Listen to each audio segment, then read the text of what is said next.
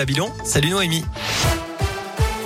Salut Cyril, salut à tous. On regarde d'abord l'état du trafic dans la région. C'est assez fluide hein, pour l'instant. Pas de grosses perturbations à vous signaler. Euh, même chose sur les principaux axes de l'agglomération lyonnaise.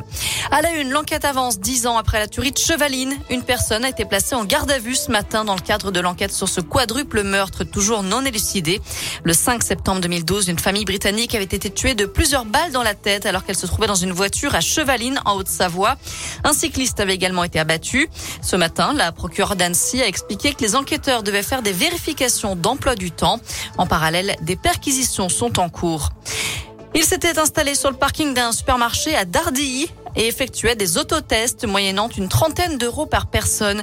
Selon le progrès, un homme de 25 ans a été interpellé hier soir et placé en garde à vue.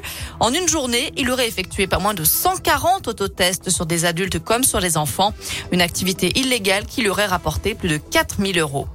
Notez que 800 000 passes sanitaires risquent d'être désactivés à partir de samedi. Ça concerne tous ceux qui n'ont pas encore reçu leur dose de rappel du vaccin. Des chiffres dévoilés par le ministère de la Santé alors que la date butoir se rapproche.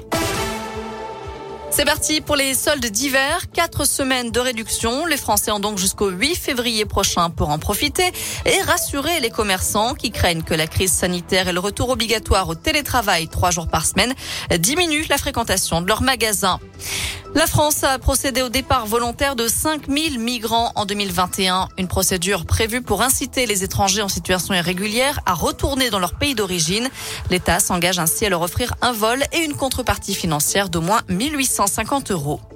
Au Royaume-Uni, Boris Johnson reconnaît avoir assisté à une fête à Downing Street en plein confinement en mai 2020.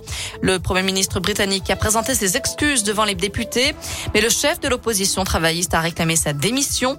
Il faut dire que sa réputation était déjà ternie par des soupçons de mensonges sur le financement de la luxueuse rénovation de son appartement de fonction. Il est également question d'attribution de contrats entre amis durant la pandémie ou encore d'accusations de favoritisme envers de généreux donateurs du Parti conservateur. Allez, on passe au sport. En tennis, Gaël Monfils jette l'éponge. Le Français, vainqueur du premier tournoi d'Adélaïde dimanche, a abandonné au second tour du deuxième tournoi aujourd'hui.